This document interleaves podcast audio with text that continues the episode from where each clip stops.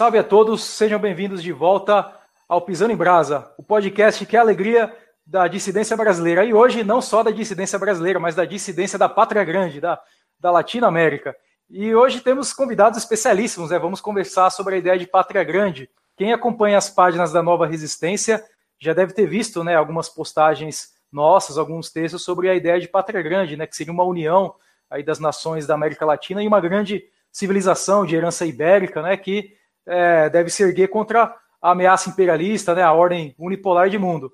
E só que a ideia de pátria grande pode ser uma coisa um pouco difícil de compreender, talvez algumas pessoas achariam uma coisa assim fora da realidade, inviável, veriam muitos desafios. E por isso hoje temos aqui camaradas é, que, aí da Pátria Grande para conversar conosco hoje. Temos dois camaradas aqui peruano, peruanos que vão conversar com, conosco hoje e compartilhar algumas ideias aí de uma união é, da Latinoamérica como um todo, né?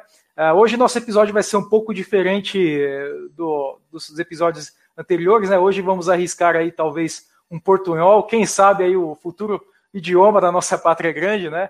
É, então, espero que vocês gostem aí do nosso episódio de hoje, né? Então, para apresentar aí os camaradas que vão fazer parte da nossa conversa, é, apresentar o camarada já conhecido aí de vocês, é, Maurício Ultramari. O ele é da Nova Resistência no Rio Grande do Sul, é estudante de filosofia, ativista, tradutor e seja bem-vindo. Olá, salve Nogueira, é, um salve para os amigos Alejandro e Israel. Salve para todos os nossos ouvintes. É, eu espero que nós tenhamos hoje uma boa discussão, uma boa conversa sobre esse tema é, tão fundamental, né, que é a ideia da pátria grande. Então, vamos lá. Muito bom, seja bem-vindo, camarada.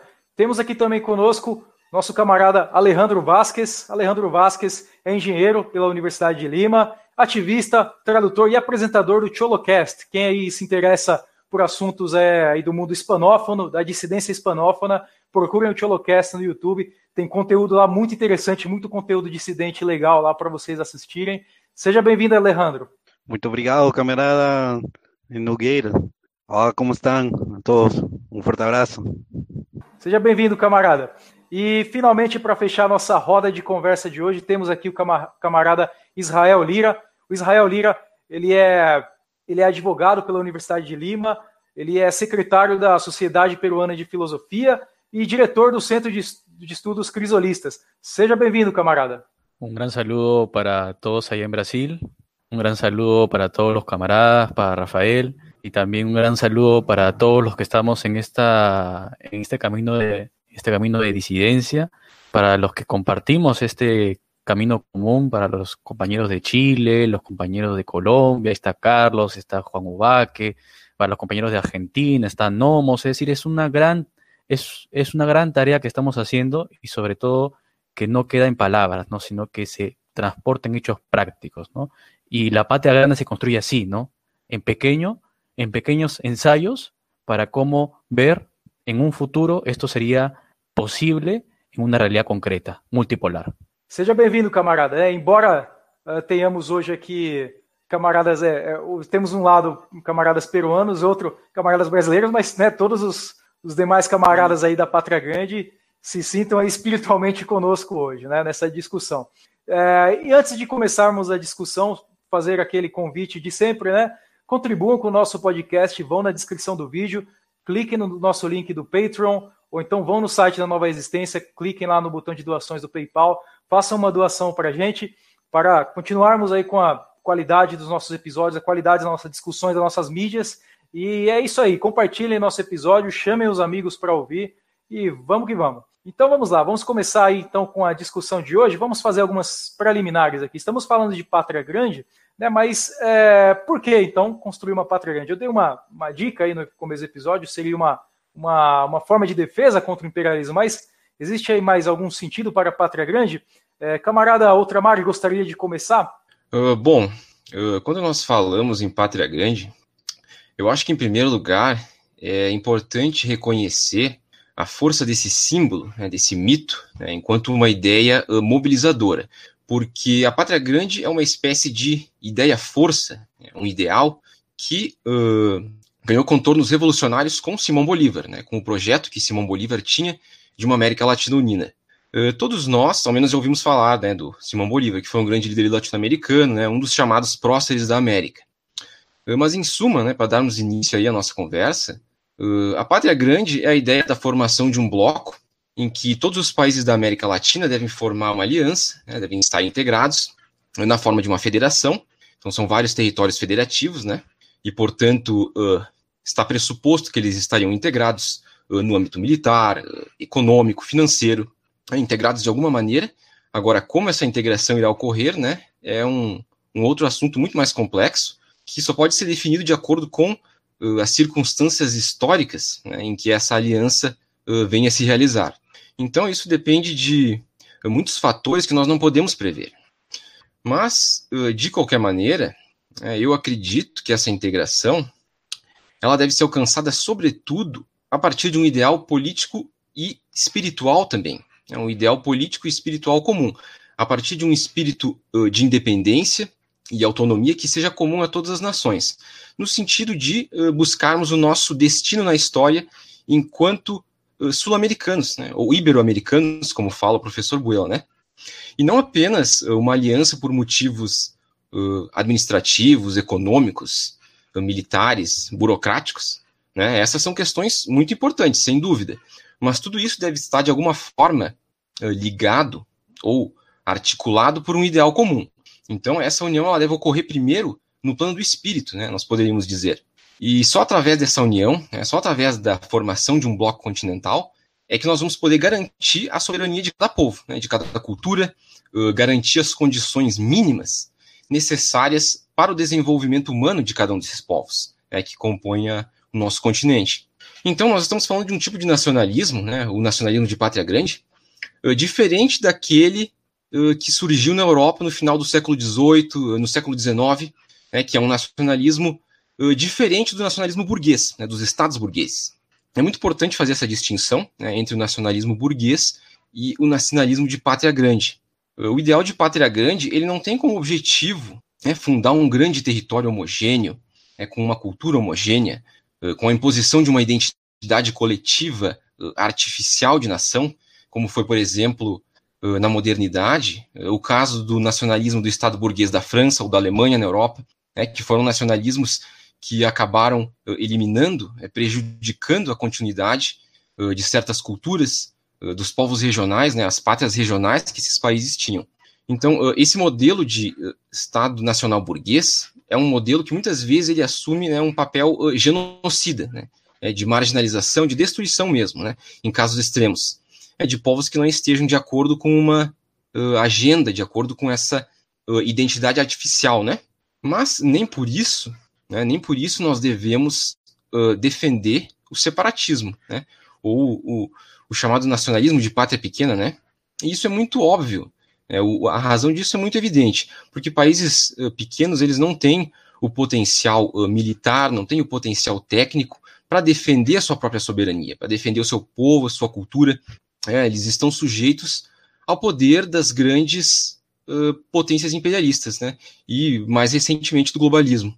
Então, mesmo que nós não possamos estabelecer uma identidade coletiva para todos os povos latino-americanos, nós compartilhamos de um território comum, nós temos idiomas muito próximos, né, o espanhol e o português. Né? No caso das nações de colonização espanhola, é evidente que essa proximidade é muito maior, porque é um, um mesmo idioma, né, embora com algumas variações. Eh, nós possuímos uma história comum, eh, uma história de luta pela liberdade, pela independência em relação ao imperialismo estrangeiro. Então, eh, há todo um processo histórico que envolve as nações uh, sul-americanas que pode servir de base para a busca de um projeto continental, né, um projeto de união continental. Em termos geopolíticos, nós estamos falando uh, da formação de um polo de poder. É um polo que possa representar os interesses do nosso continente, que possa fazer frente ao imperialismo norte-americano, uh, que possa fazer frente às pretensões políticas e os interesses europeus, que possa resistir à globalização, que possa fundar a sua própria narrativa de poder nessa grande guerra dos continentes, por assim dizer, né, que é a história. Tudo isso é parte de um projeto uh, para que a América Latina passe a ser um agente político efetivo na história. Muito bom, camarada. Muito interessante a exposição. E eu gostaria de saber do Alejandro. É, Alejandro, que, como você vê a Pátria Grande, né? Até onde seriam os limites da, da Pátria Grande? Bueno, ah, hay muchas cuestiones aquí respecto a lo que es la patria grande en cuanto a términos limítrofes. Por ejemplo, eh, algunos hablan de que, ah, que empieza no, la en Antártida, sí, empieza en Antártida eh, y termina ahí en, la Florida.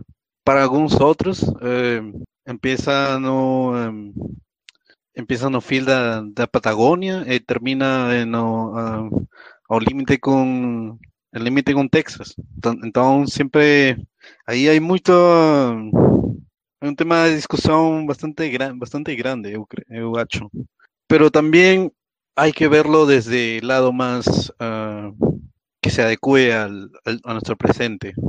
Por ejemplo, yo, yo en este momento podría hablar de una patria grande sudamericana antes de una patria grande más que incluya las Antillas, que incluya eh, a México, todo eso, porque de hecho de momento eh, creo que estamos muy, muy lejos, pero no en el sentido espiritual ni tampoco en el sentido eh, geoestratégico, lo que fuese, sino que en ese momento ellos están con otro, otra serie de problemas que no es que no necesariamente son los, que, los mismos que nosotros tenemos. Entonces sería como que complicar mucho las cosas. Entonces, para mí yo creo que primero deberíamos enfocarnos en una patria grande sudamericana, pero con miras a, incluir a todos estos territorios, ¿no? Incluido también la Antártida, como ya había hablado, ya había falado eh, o General Perón. Muito bom, camarada. Interessante. E, e você, Israel, como você vê a questão da pátria grande? Quais seriam os países que a formariam, né? Yo creo que, antes de entrar a ese tema me ha parecido muy interesante la ponencia de Mauricio y me ha recordado dos, a dos grandes pensadores de nuestra patria grande que son eh, José Carlos Mariate y Víctor Raúl de la Torre. José Carlos Mariate hace una distinción muy interesante entre lo que es el nacionalismo de vanguardia y el nacionalismo conservador, ¿no? Él hace esa distinción para hacer una disrupción entre un nacionalismo reaccionario, entre un nacionalismo burgués, y por otro lado, al nacionalismo de vanguardia como ese nacionalismo que busca su, su, ser en elementos autóctonos y vernáculos. Empalmo esta idea con, la, con, el pensamiento que tenía, por ejemplo, Víctor Raúl de la Torre sobre la patria grande. Él hablaba sobre la Indoamérica, ¿no? Entonces él, por ejemplo, al referirse a la Indoamérica, él hablaba de, de, de esta categoría, de este concepto, como la etapa revolucionaria de nuestra América y la síntesis de la oposición de contrarios que impulsan el devenir de nuestra historia. Así lo entendía Víctor Raúl Allá de la Torre. Y otra cosa que me recuerda también esa, ese pensamiento era de que para, por ejemplo, para Víctor Raúl Allá de la Torre, Indoamérica era un concepto un poco más amplio, era un proyecto que era producto de una evolución. Por ejemplo, recuerdo que él decía ¿no? que Indoamérica es más amplio, va más lejos, entra más hondamente en la trayectoria total de nuestros pueblos, comprende la prehistoria, lo indio, lo ibérico, lo latino, lo negro, lo mestizo y lo cósmico, ¿no? Y haciendo un poco más referencia, él, hacía ahí a José Vasconcelos, recordando, ¿no? Y él decía, por ejemplo, que la hispano o, o, Iberoamérica es igual a colonia, ¿no? Bueno, ese es el planteamiento de, Víctor Raúl, ¿no? Latinoamericanismo igual a, eh, igual a independencia y república a panamericanismo, ¿no? Igual a, igual a imperialismo. Entonces, eh, para él, el indoamericanismo era igual a revolución, a una afirmación o una síntesis del fecundo y decisivo periodo de historia que vivimos. O sea, él había todo una, un desarrollo sobre el concepto de Indo, este, sobre Indoamérica, ¿no? Que era el concepto de patria grande dentro del pensamiento de Víctor Raúl Aya de la Torre, ¿no? Entonces, eh, yo creo que más allá del tema territorial, porque obviamente si nos vamos a una, a una cuestión territorial, obviamente inmediatamente eso nos remite, digamos, al pasado, ¿no? A, digamos, a los territorios, por ejemplo, de Nueva España, de Nueva Granada, de Perú, de Río de la Plata, etcétera, ¿no? Y a ver eh, cuál es cuál, ha sido esta, gran contribución o, o esta gran desarrollo cultural, civilizatorio, etcétera, ¿no? Que nos haga posible entender cuáles son las características esenciales de la patria grande como un ecúmene cultural y civilizacional. Entonces, ahí hay una cuestión eh, muy interesante, ¿no? Para, para poder desarrollarla en un futuro, ¿no? Y por ejemplo, también recuerdo mucho al profesor Alberto Huela Lamas, ¿no? Sus inquisiciones al respecto, ¿no? Él, por ejemplo, te habla de que un concepto más preciso, bueno, él es crítico, ¿no? Con, con el concepto de Latinoamérica, por ejemplo, ¿no? Él dice, bueno, Latinoamérica no es un concepto muy preciso, ¿no? Entonces, mejor es ponerle Indio-Iberoamérica, ¿no? Entonces, como que ahí integras lo indio, también lo, lo íbero, lo latino, etcétera, ¿no? Son cuestiones semánticas que ya obviamente pueden ser motivo de revisión, ¿no? Pero el hecho fáctico el hecho eh, empírico que se comprueba es la unidad de nuestros pueblos en la cultura. Porque ahí justo también, también me ha hecho recordar mucho, Mauricio, nosotros con Rafael participamos en una ponencia en, digamos, en Moscú y eh, sobre, digamos, alternativas eh, para la multipolaridad, ¿no? Ideas alternativas, ¿no? Y había un ponente que su idea era plantear, por ejemplo, el tema de la Unión Europea aquí, a Sudamérica, ¿no? Ah, bueno, hay que, tenemos que, eh, este, tenemos que basarnos en la Unión Europea y aplicar lo mismo aquí. Entonces, Rafael, muy, muy, este, con, digamos, con la claridad que le caracteriza, digo, bueno, eso es prácticamente seguir replicando las mismas formas colonizadoras bajo una forma solamente como que más sofisticadas, porque prescinde de un elemento importante que siempre en la modernidad se tiende a, eh, a rechazar, que es el tema de la cultura, el tema de la unidad cultural. Y ahí creo que hay otro tema importante. Entonces, eso también me jala otra idea que es el tema de la tragedia común.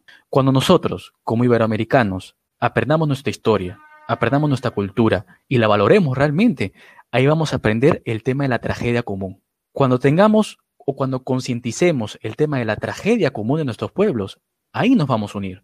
Es decir, va por el tema de la cultura, va por el tema de la historia, va por el tema de la tragedia común. Ese es, digamos, el elemento metafísico, se podría decir, de la unidad de los pueblos de Iberoamérica. Pero si solamente esta unidad es solamente meramente económica, meramente, digamos, este, eh, diplomática, ¿no? Diplomática nunca va a llegar a nada, ¿no? Tiene que ser una unidad más trascendental, ¿no?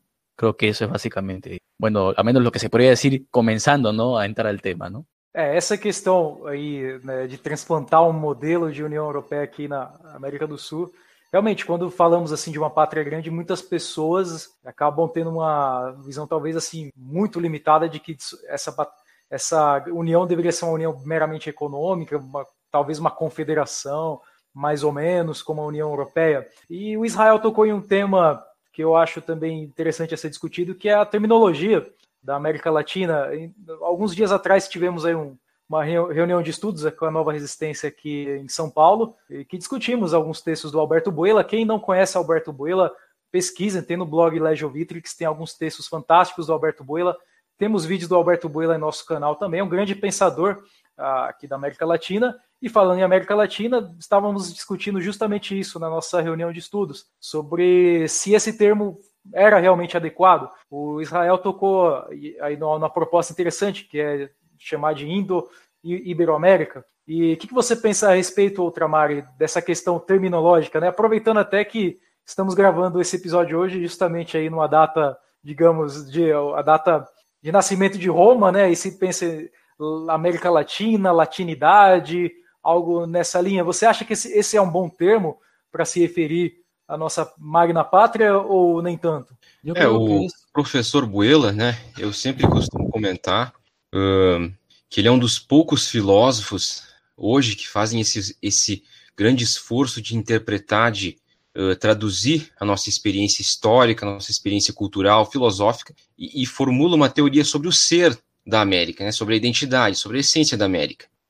É, e o que o professor Buela diz, uh, de maneira resumida, né, é que esse termo América Latina ele é uma invenção da inteligência francesa uh, para uh, me fugiu o termo agora, eu só consigo pensar no termo em inglês, uh, claim, né, para exigir, atestar um domínio sobre a América, sobre o nosso continente, né? É daí que vem essa criação do termo América Latina.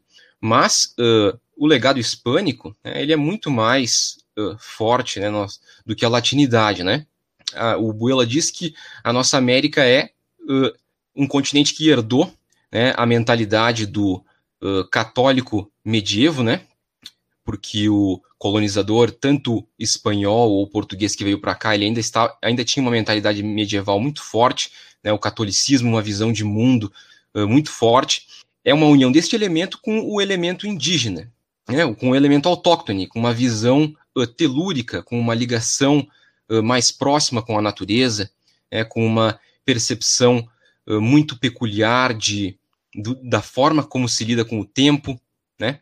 uma mentalidade telúrica. Né? O Wela diz que o, o ibero-americano é uma união desses dois elementos, né? o católico do medievo e o indígena. E de fato, né, nós vemos isso claramente uh, na, na, nossa religião, no nosso idioma, né, nos nossos costumes, que nós somos um, herdeiros da América, da uh, Europa ibérica. É, o Brasil, inclusive, é um dos países aí que, uh, que tem mais católicos no mundo, né? tem uma herança muito forte, especialmente na religião. É, e, e, vocês, camaradas Alejandro ou uh, Israel, é, o que, que vocês pensam a respeito desses termos? Por exemplo, eu lembro agora do, do outro, outro pensador argentino, eh, Jacques de Mayeu. Ele, fala, ele falava do que a uh, América tinha, tinha uh, outros nomes mais, mais antigos, uh, outros nomes uh, secretos do, do, América. Então, então isto, isto é, é também por, uh, pela diversidade linguística que existe no nossa América. Por, por exemplo, no Paraguai eles falam Guarani, aqui no eh, aqui eh, no Peru no, eh, há povos que falam su, suas próprias línguas e também por exemplo os povos do Andes eles falam, uh, eles falam quechua, mas também su, su, o, que, o quechua pode, pode ser distinto, como falaram português do Brasil e também português do Portugal. Há, há diferenças, há diferenças. No quechua também, uh, o aymara, etc, etc. Então, isso me leva à conclusão de que uh, é possível falar tal, talvez de uma América 2000, de, de, de los mil nombres, América de los, de los muchos nombres. Eso tal, vez pueda ayudar a, esto, que cada uno, eh, todos, todos entienden la, el fondo de lo que es América, el, núcleo, el corazón, la quintesencia de lo que es nuestra América, pero le pueden poner el nombre que quieran, porque es al final del día todo solamente cambia la forma, pero no el fondo. Eso es a lo que es lo que yo quería llegar. Tal vez este concepto de la América de los mil nombres o o sin nombres, no sé, como le quieran decir, puede ayudarnos, ¿no? A esto, alguien no está contento con que sea Indo-Iberoamérica y le quiere decir Latinoamérica, bueno, pero al final eh, no estamos falando la misma, la misma cosa, la misma esencia, isso é o que é importante, eu, eu acho que, que isso é. É uma perspectiva muito, muito boa mesmo, pensando por esse lado, porque quando, às vezes, né, nós vemos em algumas algumas publicações assim de, da dissidência europeia, né? Se fala, por exemplo, numa Europa de várias bandeiras, né? Uma Europa de várias bandeiras, várias nações, e por que não, né? Uma, uma América, numa pátria grande de vários nomes, né? De, de mil nomes. Podemos ter esse tipo de perspectivismo. Né? Acho, acho uma, uma ideia muito interessante, é, de verdade, né? E, e, o que você pensa a respeito, Israel, é, da, da questão aí dos nomes, da terminologia? Sí, yo creo que al final también creo que, bueno, siempre es, una, constante que se repite. Que a veces más importante a veces que el consenso académico es el consenso popular. A veces, eh, digamos, en, bueno, la idea, la idea central, y también como decía Alberto Abuela, es de que la mayor revolución que se puede hacer es la revolución del pensamiento sobre el pensamiento, ¿no? O sea, es la influencia cultural, el trabajo cultural académico que, se puede hacer en el pueblo para que éste adopte ciertas categorías a través de un juicio crítico, ¿no? Pero, hay, pero digamos, ese es lo que se quiere, ¿no? Ese es lo ideal. Pero no siempre es así, ¿no? Al contrario, a veces categorías populares, los académicos tienen que eh, profundizarlas. Porque son de uso general. Entonces, a veces el consenso académico no tiene mucho que hacer frente al consenso popular. Y al contrario, a veces el consenso académico tiene que ceder al consenso popular. Y eso es lo mucho, por ejemplo, ya lo, que acontece con a veces con movimientos intelectuales que son eh, antipopulares o movimientos intelectuales que son concebidos como eh, contrarios a la voluntad del pueblo, obviamente se produce esta reacción, este rechazo, ¿no? Entonces, pero retornando al tema semántico que estamos conversando, ¿no? Ahí también eh, se menciona algo muy interesante, ¿no? El tema de que América es, un, es, una, es, es, es una conjunción de pueblos, es una conjunción de culturas que tiene muchas tradiciones. Por ejemplo, ahí Alejandro mencionaba, ¿no? Que acá se habla, por ejemplo, acá se habla quechua, se habla aymara, las comunidades amazónicas tienen sus dialectos, entonces es complicado, ¿no? Y ahí viene la idea, por ejemplo, de un pensador muy importante que tenemos aquí que se llama Víctor Andrés Belaunde. Víctor Andrés Belaunde tiene una obra que se llama Peruanidad, y que podríamos hacer una suerte de analogía, ¿no? Con una suerte de iberoamericanidad, algo así, ¿no? O sea, ¿cuál es la esencia de la, de, la Iberoamérica? Que se puede plasmar en muchos nombres, pero al final siempre es la misma esencia, ¿no? El mismo etos, ¿no? Y él, por ejemplo, mencionaba de que, bueno, América, bueno, lo, lo voy a trasladar, ¿no? O sea, no es lo que decía exactamente, no sé, que lo voy a, lo voy a reinterpretar, ¿no? Porque él decía, hablando para el Perú, ¿no? pero yo lo puedo reinterpretar para toda América porque es básicamente el mismo contexto, ¿no? Él decía, América es una síntesis viviente, es una síntesis biológica que se refleja en el carácter eh, sincrético, mestizo de la población, ¿no? Es una síntesis económica porque se ha integrado la flora y la fauna aborígenes eh, traídas por, ¿no? los colonizadores, los europeos, los españoles, ¿no? Se ha integrado con la estructura agropecuaria, ¿no? Y muchas veces primitiva, eh, muchas veces muy avanzada, con la explotación ¿no? de la minería, el desarrollo industrial, etcétera, ¿no? También es una síntesis política, ¿no? Porque unidades políticas, por ejemplo, como la hispana, continúan las creadas, por ejemplo, con el Imperio Incaico, por ejemplo, por ejemplo, se da, por ejemplo, este, los mayas, los aztecas, ¿no? Por ejemplo, en el caso eh, de Chile tienes los, este, eh, también los pueblos autóctonos, ¿no? Los mapuches, ¿no? Y cosas así, ¿no? Entonces, eh, es, es, una síntesis constante, ¿no? Es un sincretismo, es una, es una constante dialéctica entre, entre el hispanismo y el indigenismo. Obviamente, estas categorías, hispanismo, indigenismo, correctamente entendidas, ¿no? Porque cuando no se entienden correctamente, ahí viene el tema de la alineación, ¿no? Sobre todo en el sector de los hispanistas, ¿no? Que generalmente quieren mover a España, ¿no? Y varias situaciones como esas, ¿no? O también se da en, el otro supuesto, por ejemplo, ¿no? A veces tenemos indigenistas aquí que quieren que retorne el Tahuantinsuyo, ¿no? Entonces, eh, digamos, eh, América no es eso, ¿no? América, al, contrario, es una valoración integral, sistémica de las tradiciones de todos los pueblos que integran nuestras tradiciones particulares en diferentes áreas geográficas, Entonces, eh, yo creo que llegar a un consenso sobre un nombre particular creo que es, es, es un poco difícil, ¿no? pero lo que sí va a ser muy importante es el, es el tema de las tradiciones populares que hayan al respecto, ¿no? Y entonces yo creo que eh, eh, América como tal ya es un nombre muy potente, es un nombre muy fuerte que ya tiene un gran significado en, en, en las mentes y en las conciencias de los pueblos de América, ¿no? Obviamente ya sea por tradición, ya sea por costumbre, ya es, digamos, es un nombre que implica un, que llama o que genera una reminiscencia popular muy fuerte, ¿no? El tema de América, ¿no?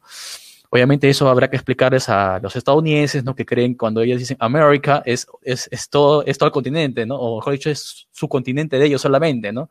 Es la parte de Estados Unidos, ¿no? Pero América es todo, es centro, es sur, es norte, es todo, es todo el continente, ¿no? No es solamente como ellos han nos han vendido esa idea, ¿no? A través de su cultura, de su consumismo, ¿no? De que América es solamente Estados Unidos. No, América no es solamente Estados Unidos. América es todo el continente, son todos sus pueblos, son toda su riqueza cultural e diversa, ¿no? Está aí uma, uma coisa é, muito, muito interessante a se refletir, porque por vezes nós criticamos uh, uma, uma esquerda muito intelectualizada que quer impor as coisas ao povo, né? Se, se separa daquela organicidade do povo, uma, uma questão orgânica, mas às vezes dentro da, da, própria dissidência existe também esse pensamento, né? Impor as coisas, alguns conceitos muito abstratos, assim, algumas ficções ao, ao próprio, pro, próprio povo, né? O Israel citou, por exemplo, a questão da hispanidade ou algumas coisas da, da causa indígena. Acho que a gente não, não pode realmente cair nessa armadilha, né? Eu já vi muitas vezes, por exemplo, se falar aí da, da questão da América como se ela fosse uma obra meramente aí de, de, portugueses católicos, né, europeus que vieram aqui e construíram como se os outros, os outros povos fossem assim muito secundários, tivessem um papel muito pequeno, mas é, como Israel bem colocou, é, existe uma questão orgânica e popular que a gente não pode esquecer, de verdade. A América ela é um todo, né? É um todo que, que a compõe. Se, se a gente separar simplesmente a parte indígena, a, a parte de herança europeia, acho que perde o sentido das coisas, né? É, gostaria de comentar algo a, algo, nesse, algo a respeito disso, Outramário? Sim, é, justamente é, o Israel colocou muito bem a questão. É, nós temos essa matriz uh, ibérica né, que funda, que lança as bases uh, para o que nós uh, conhecemos né, enquanto processo histórico da América Latina, da América Ibérica, mas nós tivemos aí também contribuições de muitos outros povos, né? Nós tivemos aí a chegada de muitos imigrantes da Itália, da França, da Alemanha, é, o Brasil também recebeu muitos imigrantes da, da África, é, e tudo isso torna essa questão uh, muito complexa, né? Tudo isso torna a questão de uh, definir uh, uma identidade ou uma superidentidade ibero-americana muito complexa. aí entra a noção de, de povo novo, né? A noção de povo novo, porque nós somos povos que, né, comparados à Europa, comparados a, a outros ecumenes culturais, nós somos relativamente novos, né? Então, essa formação de um ideal comum uh, no plano do espírito, num plano transcendente, talvez seja o grande desafio, né? Talvez seja o grande desafio que nos impede de conseguir uh, uma união. Né? E nós ainda estamos muito ligados, talvez, uh, às matrizes, às nossas matrizes, né? Nós sabemos que no Brasil nós temos populações que olham muito para a Europa, né? O sul do Brasil olha muito para a Europa. É, a população do sul do Brasil uh, se pensa europeia, né, de certa maneira, uh, e não estão completamente equivocados. Mas uh, é preciso entender que nós estamos numa outra circunstância histórica, né, mesmo herdando a, a cultura italiana, a cultura alemã. Né, eu sou de uma região aqui que tem uma forte cultura italiana. O pessoal até a década de 90 e 80, se você chamava o pessoal de brasileiro, o pessoal aqui não reconhecia. O pessoal chamava de brasiliane, Exatamente como na série lá do, dos Sopranos, né? Quando, como o Tony fala americane, o pessoal aqui falava brasiliane, porque não se reconhecia brasileiro. Né? O pessoal aqui se pensava italiano. Né? Então, uh, é, isso é uma grande dificuldade, né? Mudar essa mentalidade, né? Desenvolver isso, trabalhar isso, uh, criar essa noção de que nós precisamos uh, fundar uma união. Tudo isso é um grande desafio que nós temos que enfrentar e nesse sentido é, a, a filosofia e outras ciências têm que ser as nossas aliadas, né? Embora, é claro, com uma abordagem uh, mais popular, né? Evidentemente, né? Nós sabemos que uh, o povo uh, ibero-americano ou latino-americano não é um povo, digamos assim, europeu, né? Não responde da mesma maneira a, a, aos, digamos assim, aos cânones da academia, né? Nosso povo é muito mais movido por mitos, por símbolos, eh, por mitologias.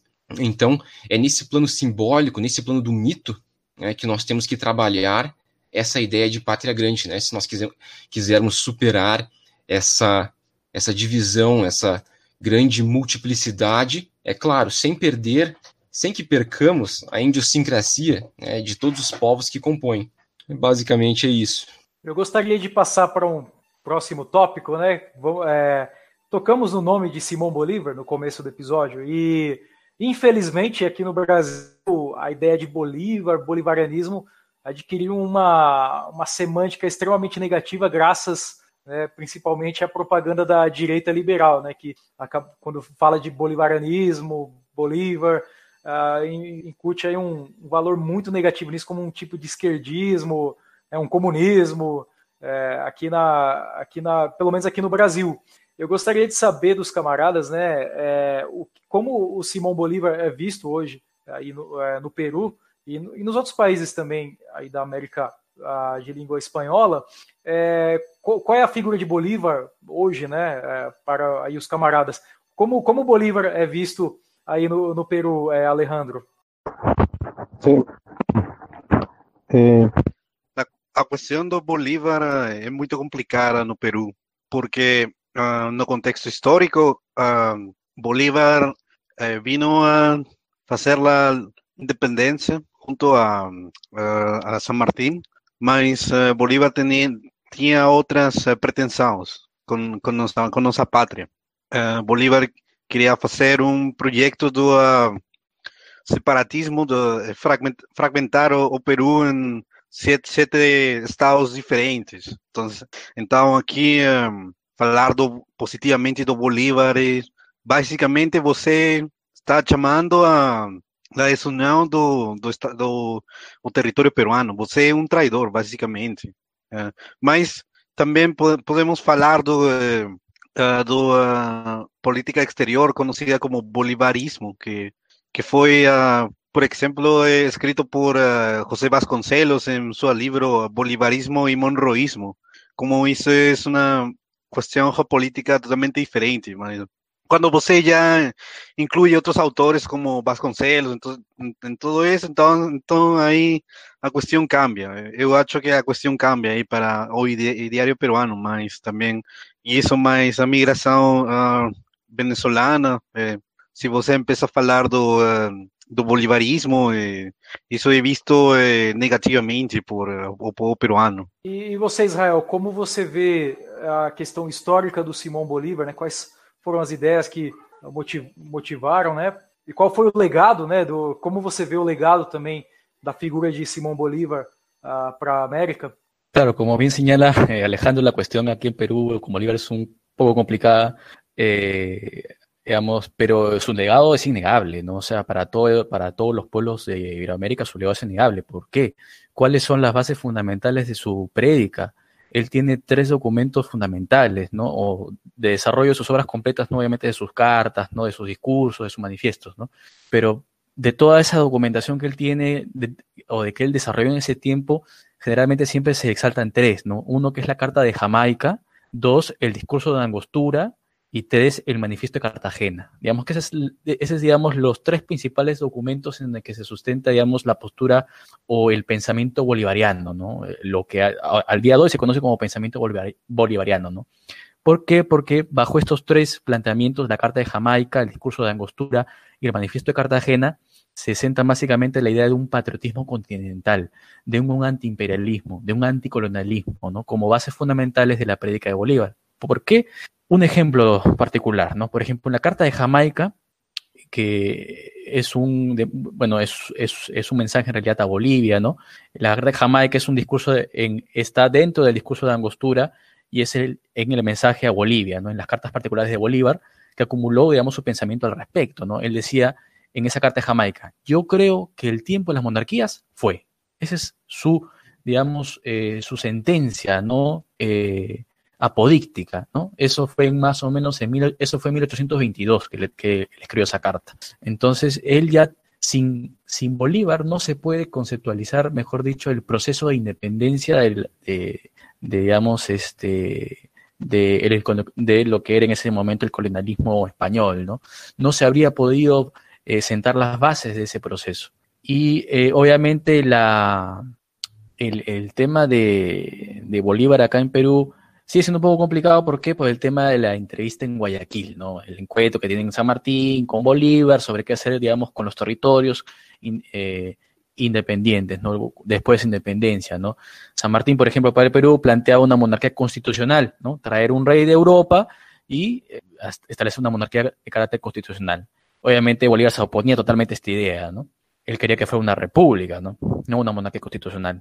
Entonces, este, pero, y también muy interesante también lo que comenta Alejandro, porque sí, efectivamente, inclusive recuerdo un libro de un autor peruano, ¿no? Que se llama Herbert Morote. Él tiene un libro que se llama Bolívar, Libertador y enemigo número uno del Perú, ¿no? O sea, si te das dando cuenta, ¿no? ¿Cuál es el grado. De a veces eh, de, de posiciones a favor de Bolívar o también posiciones en contra de Bolívar, ¿no? Y esa posición en contra de Bolívar viene por esa, ¿no? Por ese proyecto, ¿no? De, digamos, de fragmentar al Perú y unificarlo más o menos con el tema de la Gran Colombia, ¿no? Entonces, eh, pero, pero obviamente el legado de Bolívar en su pensamiento de construcción de patriotismo continental es innegable, ¿no? Obviamente, eh, al, día de hoy podemos nosotros efectuar una labor de exégesis histórica, de revisionismo histórico, decir, bueno, estuvo mal, estuvo bien, lo que hizo Bolívar con el Perú, mal y bien, bueno, eso ya son cosas, digamos, del análisis propio de la historia, ¿no?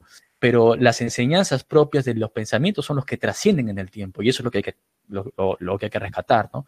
Y el pensamiento de Bolívar, como digo, que se basa en estos tres documentos, la Carta de Jamaica, el Discurso de Angostura y el Manifiesto de Cartagena, nos dan, pues, ¿no? una pauta en la lucha en, la lucha nacionalista de los pueblos de América, ¿no? Y ahí también me, recordó mucho la, la, primera parte de la ponencia de Mauricio, que fue de que eh, cuando hablaba del tema de Mariate, ¿no? de que muchas veces cuando nosotros también hablamos sobre el nacionalismo, no decimos que es un fenómeno de la modernidad, ¿no? Obviamente es un fenómeno de la modernidad, eso es innegable. Pero ¿por qué el nacionalismo sigue o subsiste al día de hoy como uno de los fenómenos más trascendentales o más cercanos a los fenómenos de masas populares, ¿no? ¿Por qué?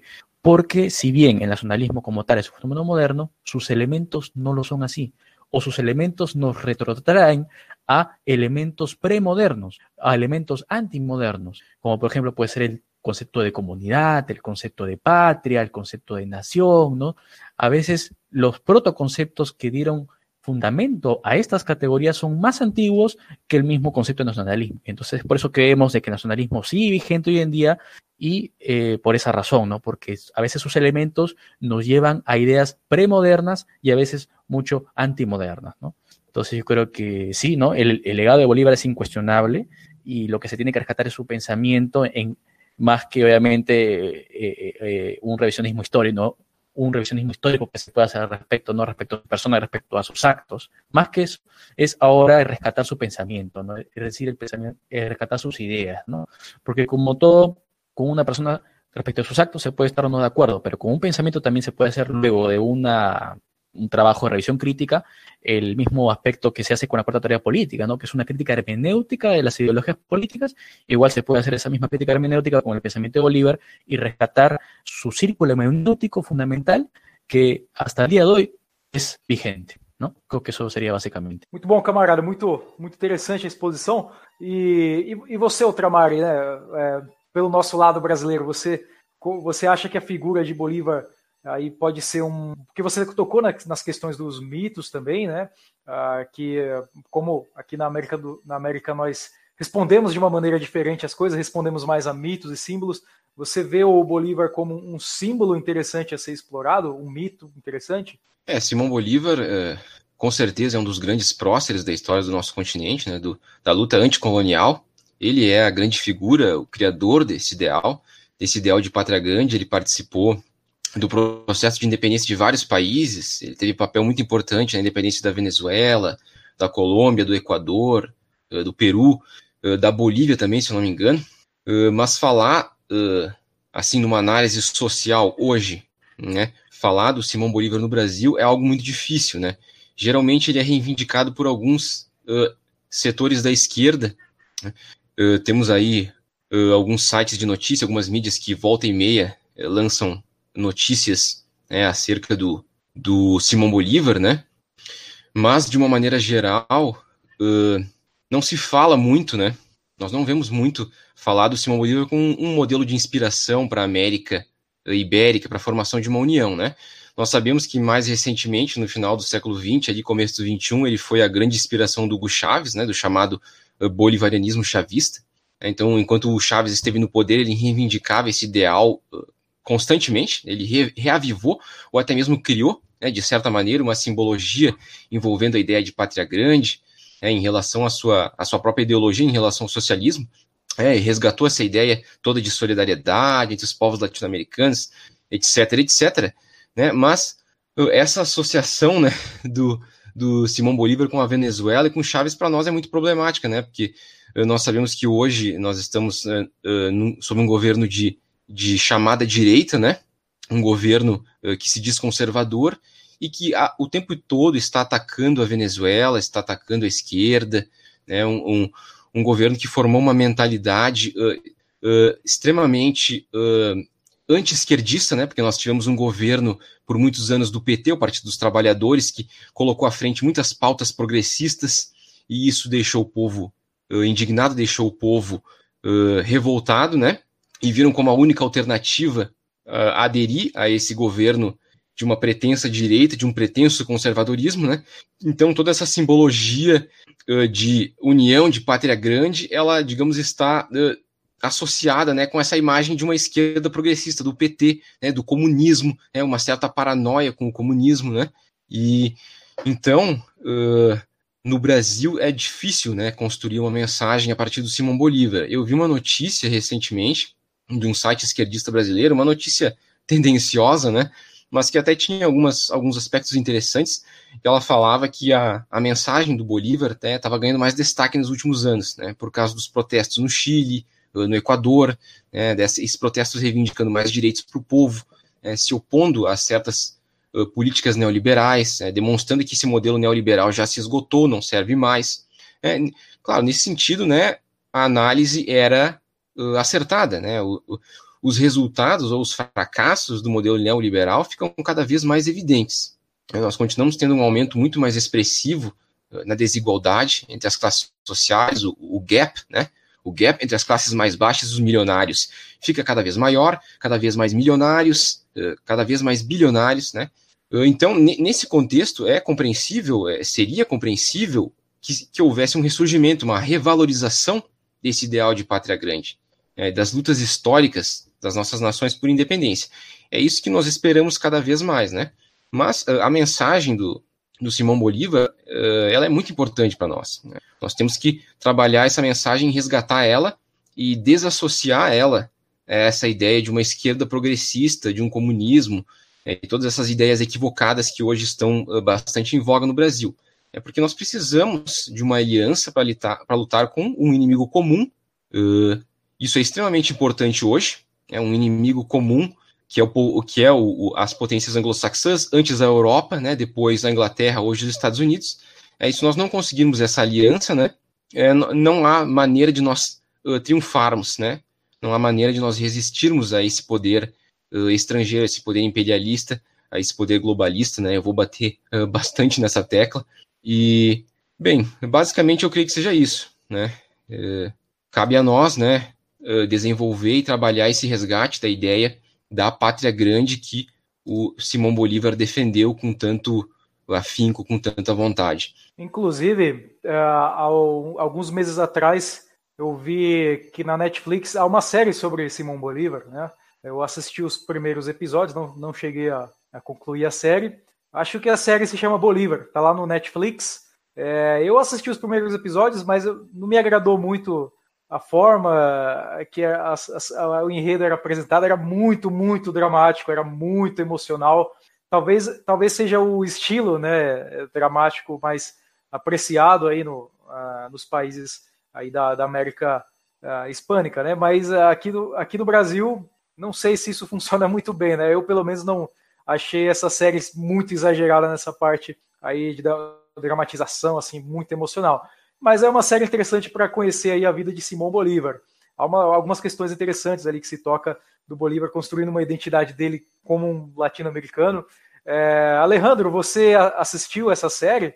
Uh, não, lastimosamente não, não assisti a essa série, não, não, não tinha ideia que existia, mas uh, só, só interessante, porque agora não, não, não, não tenho nenhuma outra, outra série para, para ver no momento, então, então me vai, me vai, me vai bem.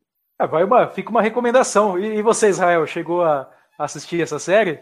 Sí me la recomendaron, me dijeron que era muy buena, que, que había todo, pues, no, un drama, Bolívar como el gran caudillo, el gran eh, eh, líder de masas, ¿no? Así, ¿no? Ya, este, pero yo tampoco he tenido la oportunidad de, de poder este, apreciar este, esa serie, ¿no?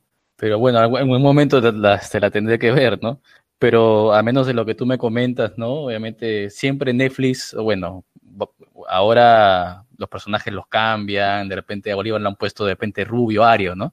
Este, y, y, entonces este, solamente sigue pues un criterio comercial, no un criterio de moda, no un criterio ¿no? de eh, hipermoralización, ¿no? Algo así, ¿no? Entonces, eh, algún momento la tendré que ver, ¿no? Pero, pero sí, ¿no? O sea, generalmente cuando se... En cambio, por ejemplo, hay una película mexicana muy buena sobre la invasión de los franceses, sobre, este, sobre la invasión de los franceses a México. Qué película tan excelente. O sea, el cine mexicano patriótico es, pero una cosa de primer nivel. Eh, eh, ya, o sea, pa parece una película así de Hollywood, pero ambientada, ¿no? En la invasión de Francia, eh, digamos, a México, que fue con Napoleón III, me parece. Muy buena también. Eh, con Netflix sí no tengo mucho, mucho digamos, expectativas, ¿no? Por ya, los, los, ya conocidos impases históricos que siempre hay de personajes, de características, por obviamente el tema de la corrección política, ¿no? Que siempre está sujeto a eso, ese, digamos, esa plataforma, ¿no? Sí, eso sería. Ah, sim, com certeza. É, dá um pouco de medo quando vemos algumas coisas sendo publicadas no Netflix, né? Pelo menos essa, essa série do Netflix, o Bolívar não é trans, ele não é gay, né? Ele não aparece de nada dessa forma, né? Como muitas séries do Netflix gostam de fazer aí. Mas eu vi é, é que é uma série de produção colombiana, né? É, há umas, umas cenas meio absurdas, assim, né? Quando eu vejo, assim, na. Eu acho que logo, logo no primeiro episódio da série aparece o Bolívar subindo ali os Andes, né, com, com, o exército dele, e tem alguns índios no exército, eles praticamente não têm roupas, né, eles não, não conseguem se cobrir, eles estão morrendo de frio, assim, muito frio mesmo, e o Bolívar fazendo um discurso exortativo, assim, sabe, uma coisa muito, muito emocional, muito carregada, assim, de drama, e, e os índios vão lá e olham para ele, nossa, agora a gente vai, uma coisa meio fora da realidade, né, imagina um exército cruzando os Andes, assim, morrendo de frio, um pouco complicado, né, você chegou a, a, a ver essa série, é, Outramar? Olha, não, eu confesso que eu fiquei até surpreso quando você falou, porque eu não conheço essa série mesmo. Eu não vi. É, na realidade, até hoje eu não, não assisti nenhuma produção assim cinematográfica que trate realmente do, do Simão Bolívar, mas eu agora fiquei até curioso, né? Ao menos para ver aí as, as imprecisões ou o, o caráter dramático que eles deram para a história, né? Vou até dar uma procurada lá, mas não conhecia mesmo, viu? Sim, é, tá aí uma, uma recomendação interessante para os camaradas e também para os nossos ouvintes, né? Assistam essa série, tem, quem já assistiu, dê as impressões aí nos comentários, agradecemos né, as opiniões. Eu vou, eu vou, eu preciso terminá-la, né, na verdade. Mas vamos lá, né? Passando um pouquinho também, é um, um tema que eu acho que cabe ser tocado também quando falamos aí da, da Pátria Grande, é questão, assim, por que, que na, o Brasil conseguiu é, conservar uma, uma integridade assim, territorial, enquanto que a, a, América Hispânica não conseguiu conservar essa integridade territorial. Claro, existem muitos fatores aí que podem entrar em jogo, mas é, você, Ultramar, você acredita que a questão da monarquia aqui no Brasil talvez teve um papel muito decisivo nisso e que talvez faltou uma, digamos, um, uma, uma, monarquia, não, não que fosse uma monarquia de fato, mas um poder assim mais central que pudesse conservar essa América Hispânica mais unida. O que você pensa a respeito dessa questão? Eu vou aqui uh, parafrasear o líder da Nova Resistência, o Rafael Machado, numa entrevista que ele deu recentemente, que eu inclusive estava assistindo ontem, né? Sobre essa questão que tu está perguntando agora, né? Ele comentou, ele estava comentando que o Brasil uh, possui uma história muito complexa, né? Porque foi o único uh, país das Américas que conquistou a sua independência e se transformou num império, não numa república, né, como os nossos vizinhos. Então, uh, isso influenciou, né, de certa maneira, esse aspecto imperial influenciou nossa cultura, né? O imperador Dom Pedro II foi um imperador filósofo, né? Inclusive conheceu Nietzsche na Europa. Né? Dizem que ele conversou com Nietzsche, né? Essa história é contestada também, né? mas eu não, não posso dar uma avaliação definitiva sobre isso porque eu, sei apenas superficialmente. Eh, Dom Pedro I também foi um personagem interessante, mais um imperador guerreiro, né? Mas uh, o Rafael Machado comentava que foi justamente uh, nessa época, né, no fim do período imperial, que o, que o Brasil teve, uh, o pensamento político do Brasil teve um desenvolvimento mais explícito. Né? O imperador ele tinha a intenção de libertar os escravos, fazer uma reforma agrária, né, acabar com os, os grandes latifúndios, dar terra aos negros, mas depois, né, os oligarcas, né, os, oligarcas republicanos realizaram um golpe de Estado contra o imperador, né? E uh, o primeiro país que reconheceu essa república foram os Estados Unidos, né? E, e, né, e sobre esse fato, né, nós uh, podemos observar que a nossa primeira bandeira, ela era uma cópia, né, da bandeira dos Estados Unidos em verde e amarelo, né, as listas e as estrelas, né? Então essa república não foi algo uh, natural, né? Apesar de, de, desse elemento, né, das oligarquias que sempre se impõe, impõe seus interesses, né, é um elemento comum uh, na história de toda a América Ibérica, né. Mas eu acho que uh, os nossos imperadores, né, a, a monarquia brasileira, de, um, de, uma maneira geral, né, ela foi importante sim para a manutenção do nosso território. Ela conseguiu dar ao nosso país uh, uma direção contrária ao resto do continente, que se viu fragmentado né, nessas várias repúblicas. É certo que nós tivemos diversas guerras, diversas insurreições republicanas que tentaram minar esse controle imperial na primeira metade do século XIX. mas por diversos fatores, né, no Brasil, né, as forças que defendiam, que apontavam para uma unidade brasileira, elas foram mais poderosas do que essas tentativas de separatismo. Por outro lado, né, também houve um esforço por parte do Estado brasileiro, da política externa brasileira, um esforço por manter a independência do Uruguai, né, do Paraguai, para que a Argentina, que na época, a época se apresentava como um, um, o maior rival geopolítico do Brasil, né, na América do Sul, não viesse a reintegrar esses territórios e restaurar o que foi o antigo uh, vice-reino da Prata, né? Mas é importante também uh, lembrar, né, que nós não podemos esquecer que o Brasil ele herdou de Portugal e da Espanha um imaginário muito rico, né, um, um, um imaginário muito importante. Essa noção de império, de monarquia, né, de um império fundado numa nobreza ou uma aristocracia do campo, uma aristocracia de senhores feudais, né? Porque uh, Portugal e a Espanha eles eram países que, embora eles já estivessem, né, digamos assim, afetados né, pelos, pelos uh, desdobramentos da Revolução Iluminista, eles ainda tinham muitas características medievais, um imaginário medieval muito forte. Né? A ideia de um imperador, que é a encarnação de Deus, que entrega bênçãos aos seus súditos, é, eram, uh, eram, é uma, era uma coisa uh, muito comum, né? Eram países profundamente católicos, né? E essa tradição né, como eu já mencionei, ela passou né, ao Brasil e ganhou cantonos populares, gerou um, um catolicismo popular, né, que integrou vários elementos culturais uh, do Brasil em uma nova cultura, né, uma cultura que é muito uh, idiosincrática, uma cultura que é muito popular.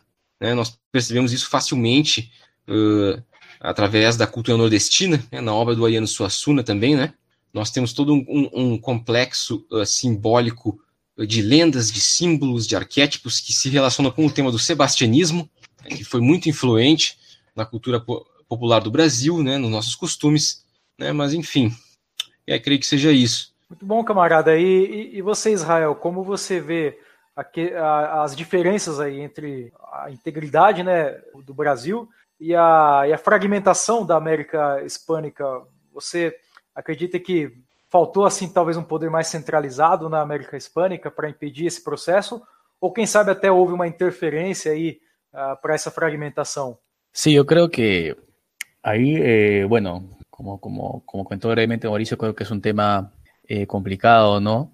¿Cuál, es, ¿Cuál ha sido, digamos, la, la, razón principal o las razones principales por las cuales la América hispánica se, se fracciona en varias repúblicas y por qué Brasil se convierte primero en un imperio y después, obviamente, ¿no?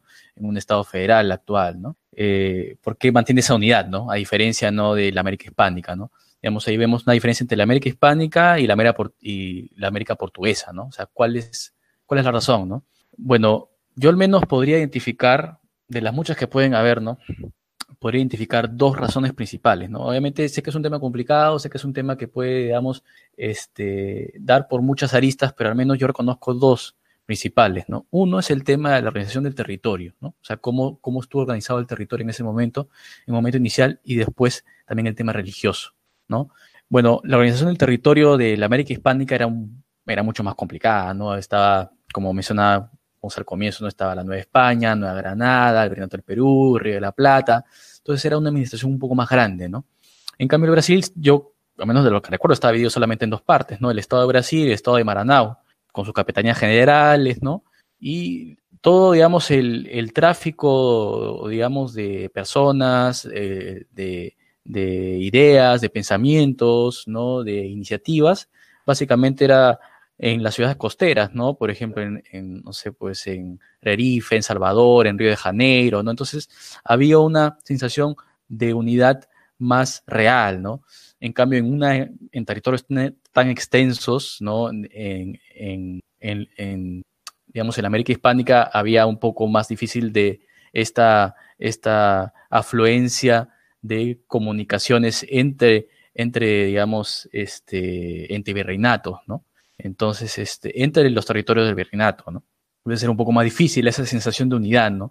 Se sentían más lejos los, los, los pobladores de todos estos territorios. Eso por un lado, ¿no? Y después el tema religioso. Bueno, acá, por ejemplo, en Hispanoamérica habían cinco, habían cinco arzobispados. En cambio, en Brasil solamente se tenía uno, el arzobispado de Bahía. Entonces, eso facilitaba mucho las cosas también, ¿no? Entonces yo creo que esas son las principales, de las muchas otras más que pueden haber, yo creo que esas son las, las, las dos principales o las dos neurálgicas, ¿no? Uno el tema religioso, de la administración religiosa, que era mucho más sencilla en Brasil, no había un solo obispado, el arzobispado de Bahía, en cambio en, en Hispanoamérica teníamos cinco arzobispado, ¿no? Obviamente, este, eh, eso complicaba las cosas, ¿no? Y el tema de la administración territorial, ¿no? Obviamente Brasil solamente está en dos, ¿no? El Estado de Brasil el Estado eh, de Maranao, con sus capitanías generales, y acá pues había puesto un, todo un monstruo, ¿no? Eh, con, eh, con Nueva España, Nueva Granada, el Perú, Nueva Plata, ¿no? Que dificultaba mucho las cosas, ¿no? Entonces, yo creo que esas son dos principales ideas que pueden, digamos, aportar el tema de por qué, ¿no? Eh, por qué después el fraccionamiento en, en, la América Hispana es mucho más, es mucho más, digamos, fuerte que, obviamente, pues, ¿no? En la América Portuguesa, que al final terminó siendo una nación muy unificada, ¿no? Muito bom. É, eu gostaria também de passar para um seguinte tópico, porque estamos falando.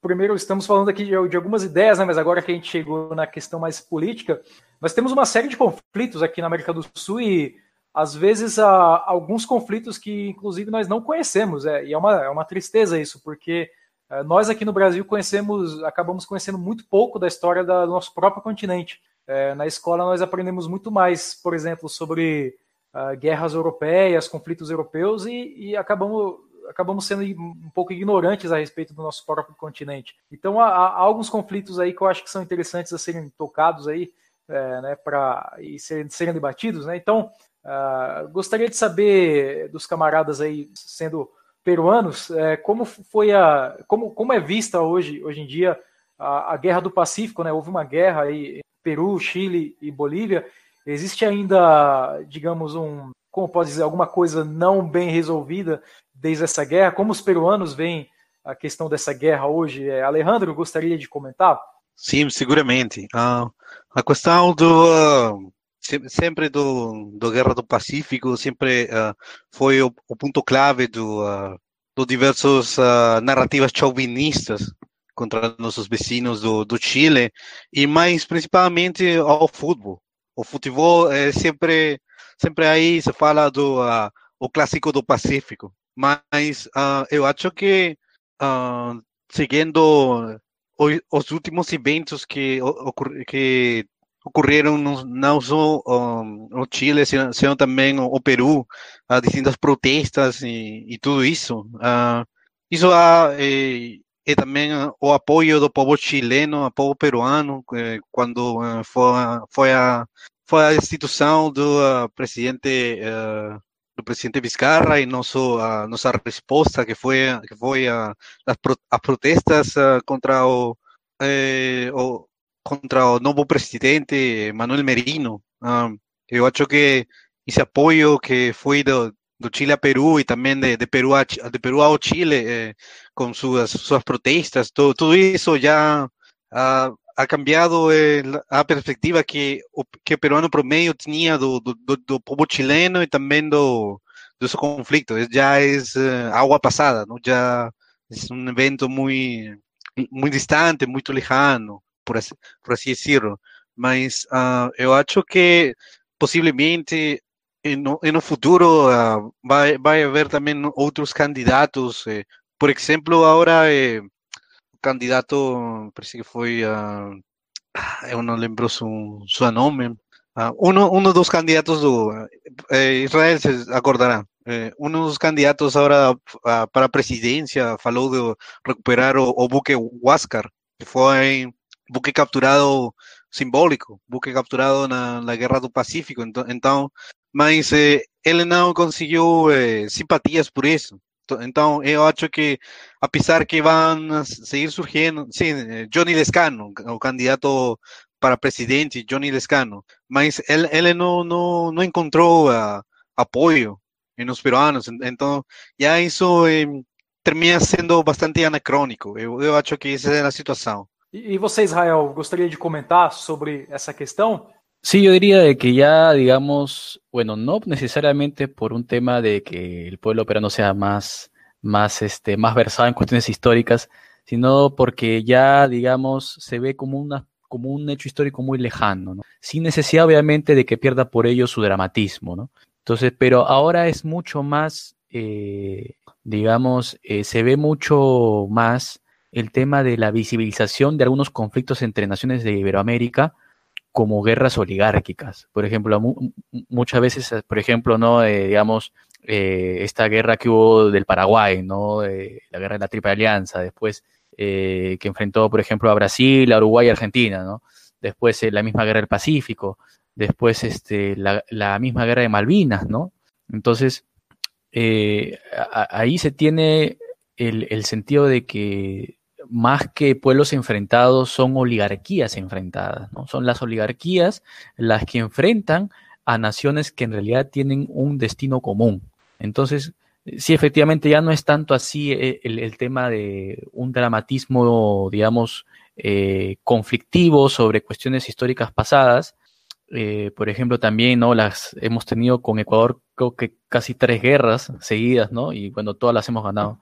Pero este, eh, o sea, ya no es ese, como digo, ese, ese, sentido de revanchismo, ese sentido de, de, confrontacionismo, sino de que se, se está visibilizando el hecho de que muchos conflictos entre naciones del mismo continente iberoamericano son en realidad conflictos oligárquicos, en realidad son conflictos promovidos por las oligarquías respectivas de esas naciones, y no tanto así que eh, fluyen de los pueblos mismos, sino de sus oligarquías. Entonces, cada vez más se está visibilizando esa visión, ese enfoque. Obviamente es un proceso paulatino, pero cada vez se ve más común esa, esa visión, ¿no? Por sobre esa visión antigua ya que es revanchista, ¿no? Que se queda en el chauvinismo, ¿no? y se está obviamente dando apertura más a la idea, pues, ¿no? De una unidad continental de los pueblos, ¿no? Creo que es, algo, es una idea que se está visibilizando poco a poco, ¿no? Y creo que el trabajo que nosotros hacemos, el trabajo que ustedes hacen, el trabajo que nosotros todos hacemos en conjunto como colectivos, culturales, etcétera, ¿no? Contribuyan a eso, a, la a, visibilizar esa idea de hermandad, ¿no? Por sobre los intereses oligárquicos que puedan existir, ¿no? Y que puedan eh, lanzar a los pueblos a guerras que en realidad son netamente economicistas y no tienen ningún sentido o propósito más que favorecer o ser funcionales a intereses extranjeros. Creo que sería básicamente eso. Com certeza, com certeza. É, e o comentário do camarada Israel lembra é, que as próprias guerras que temos, tivemos aqui no Brasil também, né, podem ser muito bem vistas como conflitos de oligarquias locais. Só que, assim, é, é uma, são fatos interessantes a serem lembrados, né? É, é como, é como, digamos assim, uma grande família que briga algumas vezes, mas no fim das contas deve acertar, né? Essa, esses conflitos, né? Essas, essas brigas e se juntar em um propósito comum, como uma, uma, uma verdadeira família, né? Aqui no Brasil também temos aí, tivemos temos uma, algumas histórias de, de guerras internas também, né? Ah, que são alguns fatos interessantes a serem tocados também. E como, como que você vê essa questão aí das guerras, é, Ultramar? Inclusive, né, nós não, não, abordamos ainda a Guerra do Paraguai, né? O que, que você acha a, em, a respeito da, da Guerra do, Par, do, Paraguai? Você acredita na, aí nessa tese de que houve uma intervenção assim anglo-saxã, uma intervenção britânica que, que tentou tra trazer mais divisão aqui para o continente? É, bom, como eu comentei anteriormente, né, nós tivemos muitas guerras, muitas insurreições republicanas, né, muitas facções disputando poder aí na história da América Latina, né, mas a Guerra do Paraguai, especificamente, ela é um episódio difícil né, de comentar, porque ela é um episódio que tem muitos uh, conflitos de narrativas, né? É um conflito de narrativas muito grandes. O que nós podemos uh, dizer é que foi um episódio muito negativo, né, para todas as partes envolvidas. Foi o maior conflito armado do nosso continente, um saldo uh, muito grande de mortes, de perdas. É, grande parte da população do Paraguai foi exterminada, né? Nós sabemos que houve uma aliança entre o Brasil, Argentina e Uruguai contra o Paraguai, né? E essa, essa, aliança ela se deu por diversas razões, né? Por tensões, uh, disputas geopolíticas que estavam ocorrendo naquela região da América do Sul. Uh, haviam diversas facções, governos, movimentos federalistas disputando o poder, né? Nos territórios do que hoje é o Uruguai, o Paraguai e a Argentina. É, mas esse, esse, é um episódio muito complicado. Existe uma, uma guerra de narrativas, como eu mencionei. Existe uma linha tradicional de interpretação existe uma linha revisionista, uma linha pós-revisionista. Né? É, isso que você menciona de uma intervenção anglo-saxã, é, essa é vista como uma linha tradicional de interpretação da Guerra do Paraguai. Né? A historiografia mais recente ela rejeita essa hipótese né, de que houve uma intervenção anglo-saxã. Né? Resumidamente, e assim bem a grosso modo, né, a conclusão é que se tratou de fato de um conflito por questões geoestratégicas, né? um conflito por disputa de território, né? E, e, essa derrota do Paraguai, né? Ela de certa maneira ela marcou uma, uma reviravolta na história do Paraguai, é porque tornou, uh, transformou o Paraguai num dos países mais atrasados, né? Bem dizer, da América do Sul, né? Porque houve um decréscimo, um, um, uma diminuição populacional muito grande, né? Houve uma ocupação uh, militar do Paraguai, eles tiveram que pagar uma indenização uh, muito pesada e perderam é, uma parte do seu território. Né? Eu não lembro exatamente agora né, quais, quais foram as regiões, mas eles perderam para o Brasil e para a Argentina, né? E acabaram uh, se mantendo sobre a hegemonia brasileira, né? Mas, de certa maneira, uh, isso, esse foi um conflito que afetou a todos, né? É um conflito que prejudicou, a, com certeza, a nossa, a nossa ideia de unidade prejudicou né, essas iniciativas por uma unidade de uma América Ibérica, né, e de certa maneira tirou de foco né, o nosso verdadeiro, os nossos verdadeiros inimigos, os nossos verdadeiros adversários, né, que são os imperialismos estrangeiros. É, inclusive, eu gostaria até de recomendar, não sei se os camaradas já assistiram, é, uma recomendação para, tanto para os camaradas quanto para os ouvintes. Há um documentário muito bom a respeito da Guerra do Paraguai é um documentário chamado A Última Guerra do, do Prata. É um documentário que foi feito, se eu não me engano, pela TV Escola. Né? A TV Escola é um canal excelente, inclusive, tem documentários ótimos. E foi um, é um documentário feito em conjunto com historiadores é, aí de, de, dos países que participaram do conflito. Né? Há historiadores uh, paraguaios, uruguaios, argentinos também, e brasileiros que, que dão entrevistas no, nesse documentário, até um, tem até um historiador norte-americano. E é um documentário muito interessante porque mostra aí perspectivas diferentes, né, as diferentes narrativas a respeito da Guerra do Paraguai. Mas eu, eu não sei, eu tenho a impressão de que é, a Guerra do Paraguai foi realmente uma, um episódio triste, né? Não, não sei se houve um, realmente um grande vencedor aí nesse conflito. É, o que, que você pensa a respeito, Israel, da Guerra do Paraguai? Eu considero, como, como comenté hace un poco, Y también, por ejemplo, haciendo una analogía, ¿no? Por ejemplo, en la guerra de Malvinas, ¿qué pasó? O sea, eh, una, por una intromisión de la inglesa, eh, entre mismas naciones de Iberoamérica, hubo la posibilidad de conflicto, ¿no? Por ejemplo, aquí no, bueno, nosotros, como, bueno, la nación de Perú apoyó mucho a Argentina y Chile se puso del lado de Inglaterra, ¿no? y, casi una situación de roce ahí entre Chile y Perú, ¿no? ¿Por qué? Por una intromisión de una oligarquía inglesa, ¿no? Entonces, por intereses foráneos, ¿no? Y en ese, en ese mismo sentido también, eh, bajo una, esa, bajo otra lista, ¿no? De revisionismo histórico, ¿no? Se dice, pues, ¿no? Y creo que tenemos esa misma eh, visión ahora, ¿no? De que la guerra del Paraguay también fue otra guerra con intereses de por medio británicos, ¿no? En Iberoamérica.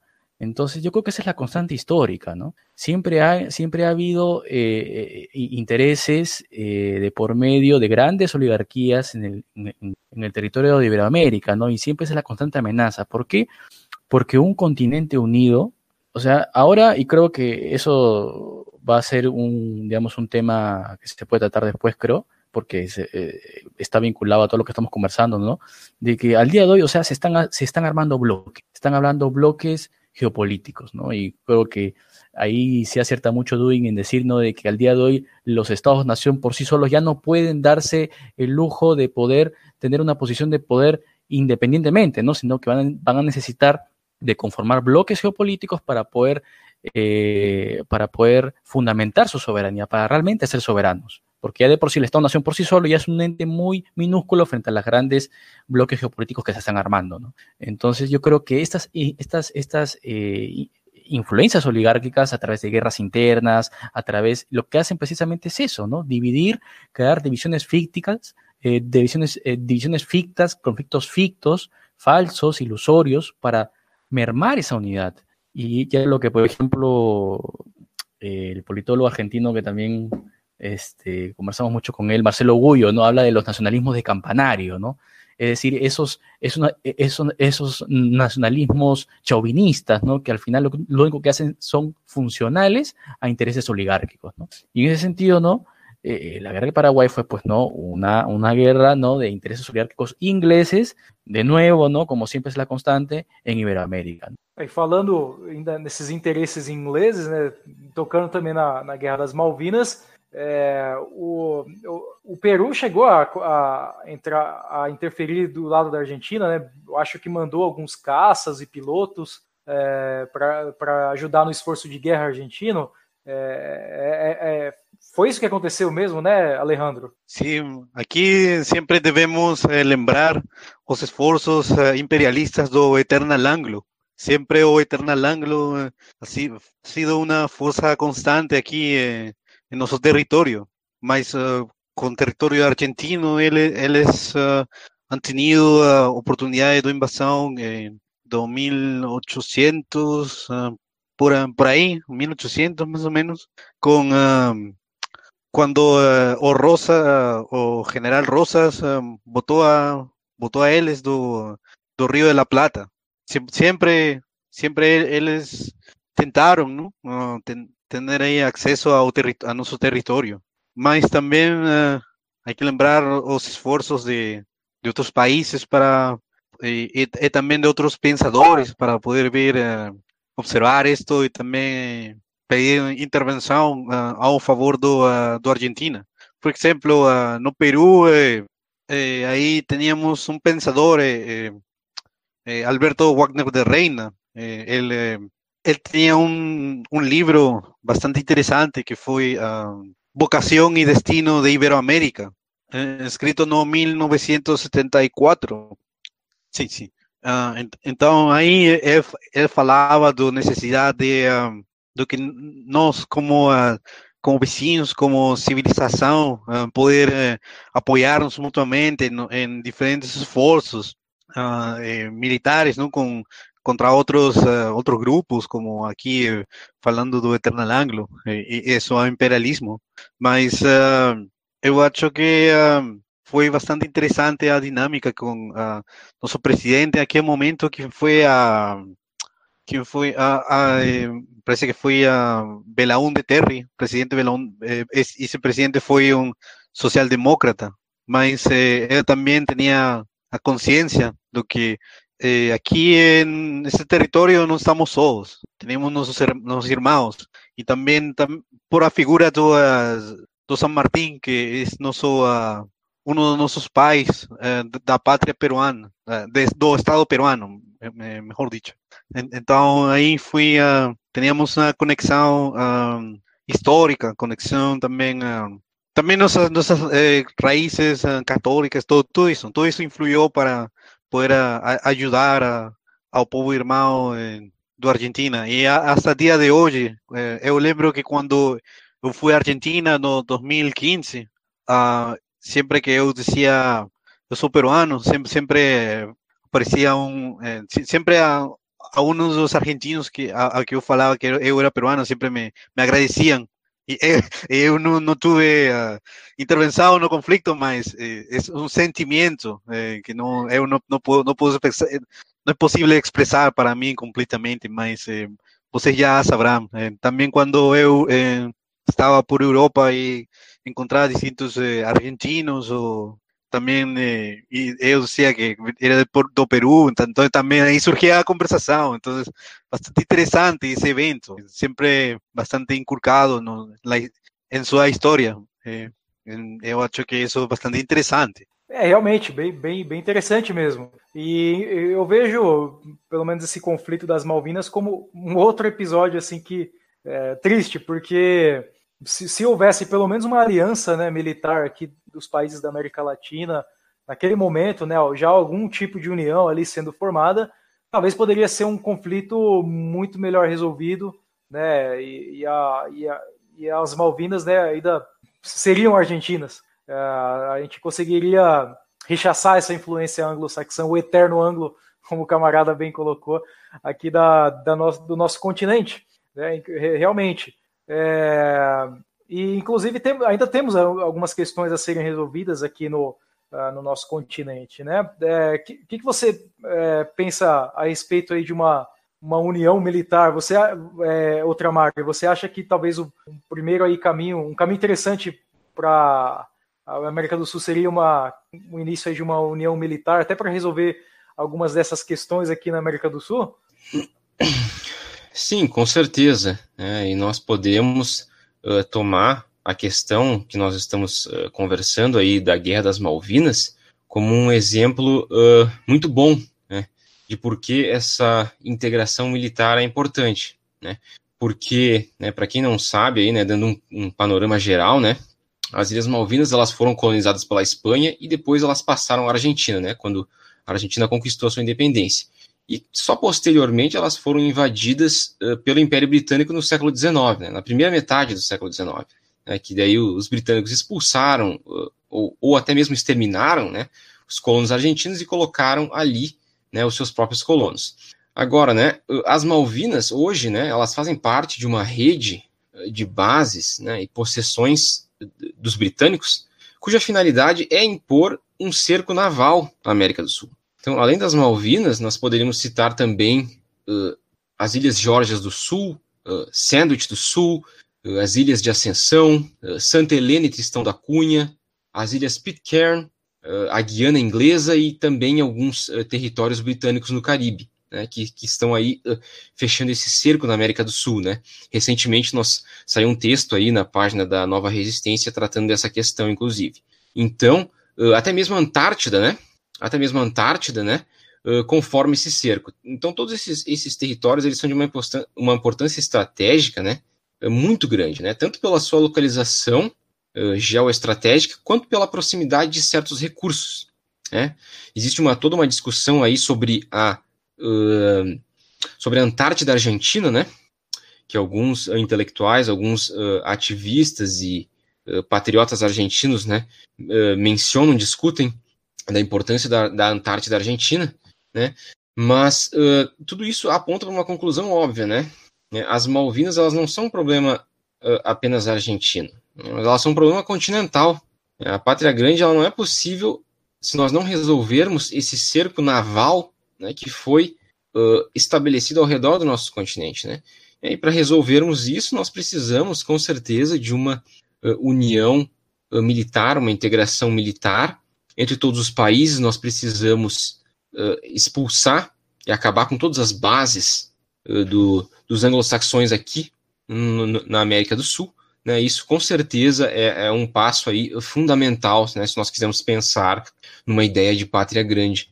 É, realmente, eu, quando tem uma imagem que o pessoal costuma compartilhar aí nas redes que é, fala assim, né?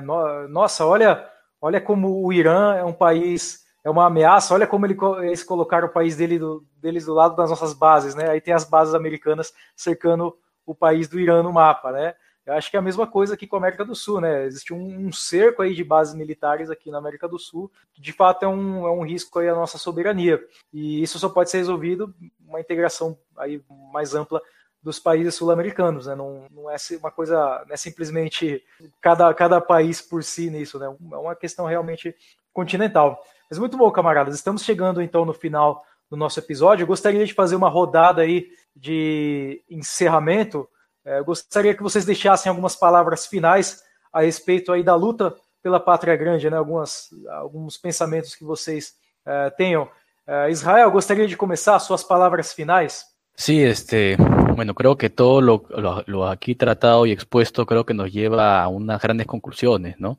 Creo que queda claro que la idea de patria grande es un imperativo histórico que tiene pleno sentido en nuestro tiempo presente y con mayor razón, y como decía hace un instante, ¿no? Ante el actual escenario geopolítico las potencias emergentes ya están construyendo sus bloques, por ejemplo, la, Organización para la Cooperación de Shanghai, por ejemplo, ¿no? Entonces, máximes y bajo consideración de los fundamentos de la geopolítica brindados por el profesor Dubin, por ejemplo, y que se refrendan al día de hoy, las naciones para ejercer su soberanía ya no podrán hacerlo de forma independiente, sino a través de la formación de bloques de poder. En ese sentido, la hispano e iberoamérica, indo-iberoamérica, eh, tiene, que tiene, tiene que formar su propio bloque que hasta el día de hoy no ha podido consolidarse. Esta gran patria deberá pues incluir a todas las naciones de la hispano-iberoamérica y eso incluye obviamente a Brasil. Por, por, otro lado, la hispanidad definida tanto como la cultura, el idioma común, es parte integrante de, de, la cultura de nuestros pueblos, así también como los pensamientos autóctonos, ancestrales, vernaculares. Es ese sincretismo impertérrito que siempre está presente en nuestros pueblos, es ese, es ese, es ese sincretismo cultural, ¿no? Entonces, eh, eh, yo creo que esa, esa idea de gran patria es un imperativo histórico que debemos comenzar a construirlo, al menos de forma eh, con estos pequeños ensayos. ¿no? Estos pequeños ensayos son, son una muestra a pequeña escala de cómo sería una unidad real de nuestros pueblos. ¿no? Estos conversatorios, los colectivos que representamos, son esa, son esa idea de patria grande en pequeña escala. Y eso hay que comenzar a visibilizarlo aún más. Gracias. Muito obrigado, camarada. Grande honra ter você conosco hoje. E Alejandro, suas palavras finais? Sim, eh, vou dar umas palavras finais, um anúncio e também uma pergunta para vocês. Que uma pergunta que chegou chegou para mim uh, de um camarada no México. Então, uh, respeito a, por exemplo, um, respeito à situação dos, dos Malvinas, uh, e também na, no imperativo da cooperação, cooperação militar. Por exemplo, eh, la, o, podia ser um, possível uma operação de recuperação de Malvinas, feito por, feito por este, este novo, uh, este novo, eh, esta nova cooperação de, do, do países do, do Sudamérica. Por, por exemplo, poderia ser um, uma, futura oportunidade não, para cimentar esta, esta unidade, esta unidade militar, político-militar, como poderia, poderia fazer. Poderia ser, poderia, poderia ser muito, muito interessante esse, esse, esse evento. Não, uh, também, adicionalmente, uh, sim, eu acho que esta, este tema do, do identidade de, de nossos povos é, é muito, muito importante, porque é, muito, muitas pessoas do, do, nossos, do nosso países não, não têm muito claro esse, esse tema da identidade. Então, então quando eles eh, não, não têm este não têm eh, não têm claro esta esse tema eles começam a falar que por exemplo eh, se sentem mais mais identificados com uh, com um europeu com um alemão com um uh, e incluso com um norte-americano não somos não somos brancos não então eh, poder branco tudo, tudo isso não mas, mas você sempre sempre sempre sempre vai ser cidadão de segunda, de segunda classe com, com essa gente. Você tem que, que ir com uma, um sentido de identidade muito mais aferrado. Por exemplo, eh, vou poner um exemplo, não? Eh, eu falei com um, quando estive na Europa, eu falei com um dos, dos líderes do movimento eh, eh Geração Identitária, não? De identidade europeia, eh, europeia.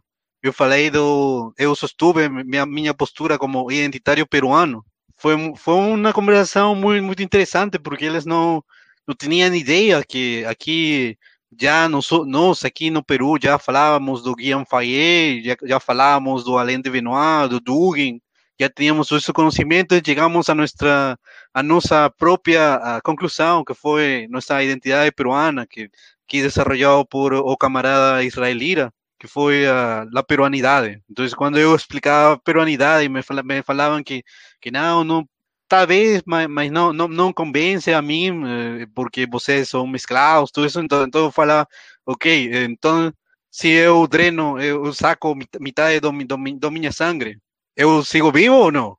É o mesmo, eh, espiritualmente. Eu, eu, eu corto mi, mi, mi, mi, meu corpo em, em dois. Eu sigo vivo ou não? Então, es lo mismo, es absolutamente lo mismo. Y yo estoy orgulloso, bueno, sí, ¿por qué no? Entonces siempre, siempre tiene que ir, usted tiene que ir con la cabeza en alto. Cuando usted va en la cabeza en alto, no, usted nunca va a ser, nunca en, en ningún lugar, eh, ciudadano, ciudadano de segunda clase, nunca. Uh, bueno, uh, ahora el tema de dos anuncios. Yeah, uh, so, um, no quinta-feira, vamos, eh, eh, vamos a tener un episodio de Cholocast con profesor Alexander Dugin. Nos vamos a pedir eh, ahí que haga, que profesor Dugin haga un análisis eh, metafísico do, do vecindado Chávez. é também é, um análise escatológico do filme de Evangelion. Tem, tem, tem que passar, tem que passar. Então, então isso vai ser para quinta-feira. E também, ah, agora, essa pergunta do que fiz para mim, mandou um camarada do, México. Vocês que opinam do, para o caso da, da, da identidade latino-americana como mais genérica, pod poderíamos falar do uh, caso de um catopaganismo eh, no lado espiritual, por exemplo. Que opinam vocês? É, é um, é um assunto aí que eu acho que, que, se, que daria, daria uma conversa para um, até um segundo episódio, né? Infelizmente, eu não sei se a gente conseguiria responder essa pergunta tão bem agora, mas uh, primeiro, né, assim, as belíssimas palavras aí do camarada Alejandro, essa questão da identidade, porque quando falamos aí de um nacionalismo, né, em meio dissidente, existe essa ideia de um nacionalismo racial, né, da sua etnia, mas aqui na América do Sul, né, nós somos povos novos, né, como o Outramari colocou mais cedo no episódio, e as coisas aqui são um pouco diferentes, e isso tem que ser dito, não, é, não, não, não, não funciona nós transplantarmos uma ideia de nacionalismo uh, europeu aqui na América do Sul, e eu, eu dá para também tocar em algumas questões que é o seguinte: existem identidades muito sólidas aqui na América do Sul, com uma história vasta, ampla, muito interessante, que são mestiças. Né? Aqui no Brasil temos, por exemplo, o caipira, existe o gaúcho, existe o sertanejo, e são identidades mestiças, vieram da, através de uma mescla de povos. E assim, uh, se você chega para um, um, uma dessas pessoas e fala que a pessoa não tem identidade porque ela é mestiça, ela vai, ela vai rir da sua cara, ela vai, vai achar que você é louco. Não, não tem sentido nenhum. Ela tem uma identidade, ela tem a cultura dela, existe uma música, um jeito de falar, uma, uma identidade cultural muito forte. E acredito que nos países aí de toda a América do Sul seja é, da mesma forma. Então, a nossa identidade aqui ela não é tão determinada por uma questão racial, né? Como bem o, Alejandro colocou. Na Europa, isso, isso faz mais sentido, mas aqui nem tanto, porque é, nossa identidade se desenvolveu de uma forma é, diferente. Então, por, por causa disso, já não caberia um nacionalismo racial aqui, pelo menos na minha opinião, né?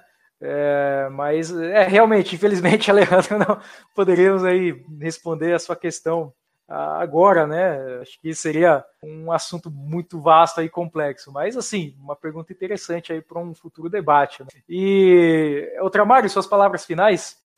Eu vou fazer coro né, com os uh, camaradas Alejandro, Israel e, e também com o que você colocou, acabou de colocar agora, né? Eh, da importância da formação da pátria grande e de nós sermos uma identidade mestiça, né? Isso é muito importante de ser reconhecido, porque eu acho que encontrar essa base comum, né? Essa herança comum e mestiça, essa amálgama, né? Que formou os nossos povos, né? Uma espécie de identidade supranacional, né, com todas as suas uh, idiosincrasias, é claro, regionais. Esse é um passo uh, fundamental para a direção né, de formar um bloco geopolítico, uh, de reafirmar uma, uma ecumene cultural né, que seja dona do próprio destino.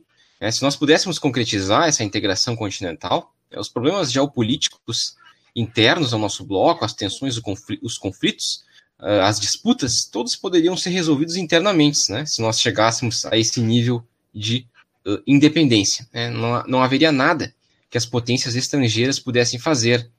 Nós temos que perceber que nós temos esse poder, né? Que isso está ao nosso alcance. É, eu gostaria de encerrar, na verdade, com uma citação do professor Buela, né, em que ele expõe essa questão da nossa identidade e da nossa uh, diferença com o mundo anglo-saxão de uma maneira uh, muito simbólica, mitológica até. É, então, cito Buela. Se fosse verdade que o mundo conhecido, desde o surgimento da escrita, passou por quatro eons, que são os grandes períodos de tempo em que podemos dividir as principais linhas da história, podemos dizer que o homem americano do norte encarna o éon prometeico e o ibero-americano o éon gótico barroco, gótico barroco. O primeiro dirige o seu olhar para a dominação da terra e o segundo o seu olhar para as alturas, que tão pouco possuem limites. O homem prometeico é o arrogante titã que se rebelou contra os deuses o astuto usufruturário da natureza, por meio do uso do fogo. O homem gótico barroco, nas vastas planícies, sem obstáculo, percebe sua pequenez e impotência, olha o sublime em silêncio e o atrai. Não vai contra o divino, mas se coloca a seu serviço. Obrigado e uh, um grande abraço aí a todos os camaradas e aos nossos ouvintes. Boa noite.